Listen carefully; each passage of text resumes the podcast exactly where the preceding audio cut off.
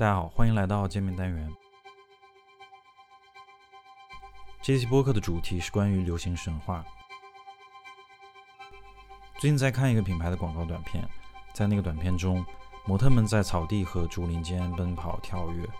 虽然是在真实的自然之中，但有一种超脱现实的观感。这个短片的配乐是 Rainlot 的 Counting Atomic，也是我们现在所听到的。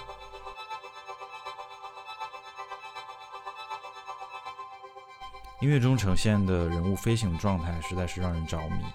最后一个画面是在一个空中，背后是海平面，所有人拥抱在一起。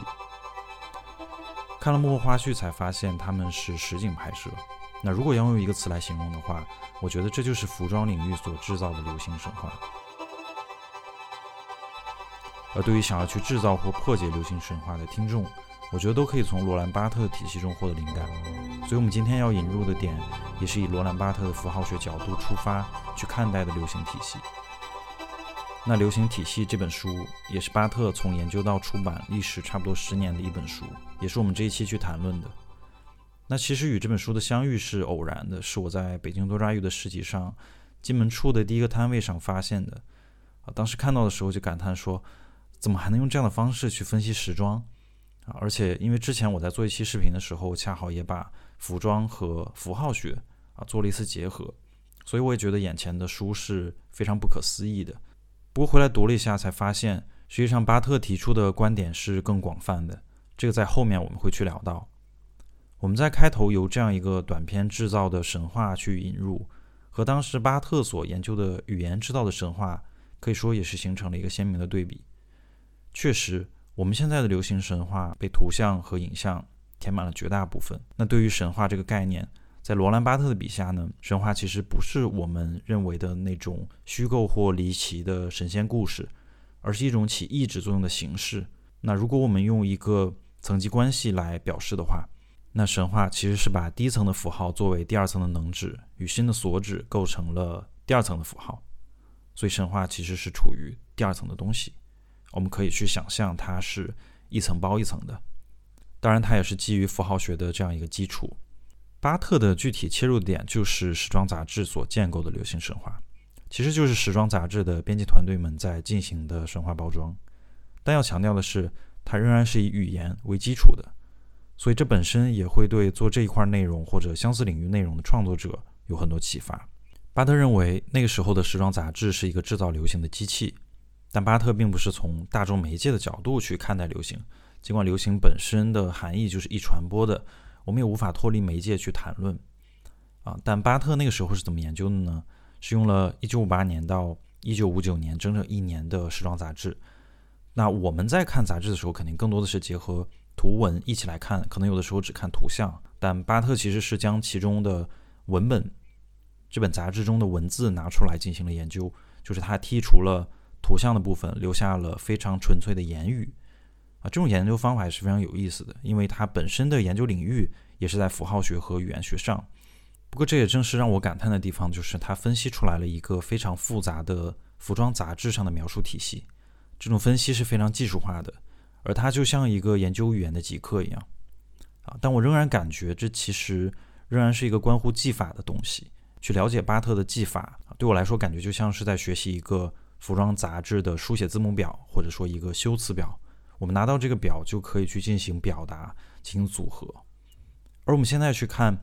巴特当时基于时装杂志进行文字体的研究的这件事，或者说他用时装杂志作为流行体系的一个切入点，放到现在是会帮我们更好的去理解目前各种服装品牌所制造的品牌神话，或者它也可以是任何人制造的任何神话。在流行体系的简介中也提到了这本书的受众和读者的类型，是有意制造或有意破解流行神话的读者。那制造和破解好像是在“流行”这个词所在的链路的前后两个环节，就像编码和解码的两个过程。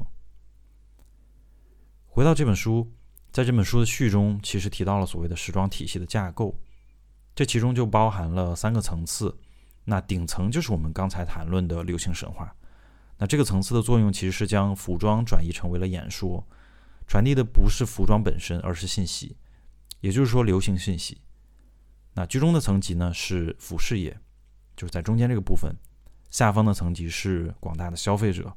以巴特的论述呢，各种流行神话以伪装或者不伪装的方式调节、玩弄着社会价值与人们的记忆。但这里伪装或不伪装的边界其实还有一点难以去区分了。但消费者处在这样的服装的心理情境中呢，就会自觉或非自觉地去追求着流行服装。那服饰业者则是夹在流行神话与消费者需求之间。制造着服装的品牌神话。作为消费者，在看到我开头时提到的那个短片，它的确让人非常感动，并且会把人带入到影片中那种自然中人物跳跃者的状态。我想引用巴特书中的一句话，和我的这种着迷的状态有些类似。我们沉醉于意象中，梦想着把自己等同于模特，而在现实生活中，我只能买几个小的珠宝饰物来赶赶时髦。言语则与此相反。它使服装摆脱了所有物质现实束缚，描述的服装鼓励购买，它不过是非个人化的事物系统。这些事物聚集在一起，便创造了流行。意象激发着幻想，言语刺激了占有欲。意象是完整的，它是一个饱和的系统；言语是零碎的，它是一个开放的系统。我们可以这样去理解它：就是所有的意象和言语拼凑在一起，聚集在一起的时候，便创造出了流行。那就像巴特所说，这其中就包括着意象，包括着言语。同时，这两个概念其实也是巴特定义的时装体系中服装的三种类型，其中就包括了意象服装、书写服装，那另外还有真实服装。那如何去理解这服装的三种类型呢？比如我们说一件立领衬衫，那这句话被打出来、被印刷出来的时候，它就是书写服装，是言语，是文本。而对应的那个图像就是意象的服装，或者说就是这个文本旁边搭配的那个图片，而背后在现实中的真正的那一件就是真实的服装，或者就是背后的那个产品。而对服装领域来说，目前更吸引或者说更容易制造神话的，我觉得还是意象的部分容易制造的多一些，而言语的部分则成为其中的对白或独白。回到巴特的这种分析上，对我而言也像是一个神话一样的存在。因为巴特的研究并不在杂志这样的媒介上，或者时尚，或者服装历史，或者美学，或者社会学，他的研究跟这些关系都不大。他是回到了纯粹的言语上。比如刚才我们提到的一件立领衬衫，那巴特的结构是这样完成的。啊，由于我们描述服装的书写语言是由巴特所说的意志单元所组成的。一个意指单元是由一个意指作用的对象物，它简写是 O；一个意指作用的支撑物，它的简写是 S；一个变相，它的简写是 V 所组成的。所以，一件立领衬衫中，衬衫就是这个对象物 O，立就是这个变相 Variant，而领就是这个支撑物 Support。再换一个稍微复杂一点的，比如我随便在淘宝中找一个 Usage 啊，可能我经常在买的这个品牌中的。某件衣服的标题，它是这样写到的：三 M 新雪莉高效暖绒廓形列装铺棉大衣。可以看到它的这个前缀是非常长的啊。如果我们自己去写这样的服装标题，就会感觉到有一点的生疏，或者说难以去下笔啊。但是其实借助巴特的这样的拆解，就是对象物、支撑物以及变相的这样一个组合。我们就可以发现，其实那 shooting jacket 其实是一种户外的绅士服装了，它是为狩猎和射击运动打造的。那这个就是它的对象物的部分，就是 O 的部分，就是这个猎装大衣。而其中的暖绒铺棉，这个其实是属于支撑物的部分，就是 support 部分。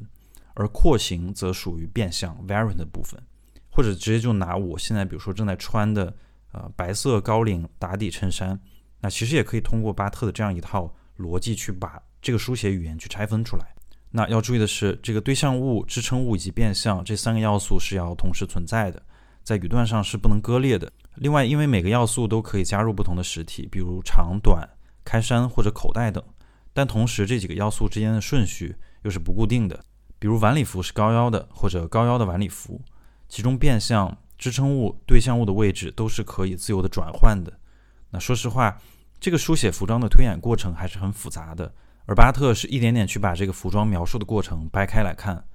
所以透过这种分析，也会感觉到在那时的时装杂志中就是这样，通过言语一点点构筑了一个眼花缭乱的流行体系。那即便在现在，我们去看某些品牌故事，也会看到那些由言语构建的错综复杂的品牌故事。那说到这里，也会突然想到啊，仲青老师在分析《Plastic Love》这首歌的时候去进行的拆解。我不知道用巴特的方法能否去分析音乐领域，但钟情老师在播客里去聊他的时候所讲述的那种言语，也会让《塑料爱》这首歌更具备一种神话的色彩。那再回到巴特身上，我们可以看到，基于此，巴特所推演出了两个非常关系重大的成果。第一是他主张符号学只是语言学的一个部分，就是他把符号学作为了语言学的一个子集。第二是语言并不只是一个前置的，它是在真实世界的意义的建构过程中扮演着构成者的角色，而书写的流行便成为既必要又充分的分析对象，在言语之外一点也看不到流行的整体和本质。所以巴特提出的一个新的文化理论就是，他赋予了语言基础性的地位，甚至更好的说法是，他就把文化等同于语言。那这样的论述也会让我想到，因为由于我之前对《Pop Eye》这本杂志非常感兴趣，我也去找过过去十年所有的杂志标题，去看标题文字所传递的信息。那感兴趣的朋友其实也可以在链接里面去看到我通过 Notion 制作的一个杂志的在线 Gallery，只不过当时还没有遇到巴特的这样的观点。但其实就像是杂志的 slogan 那样，献给城市中的男孩。这本杂志中的所有的标题文字。其实也是在参与制造那样一个流行神话，那样一个 City Boy 的文化。那过去十年的所有的标题汇总在一起，我们能看到说，它代表的东西就是那样一个来自城市中的文化，将那种概念去种植在了人们的脑海中。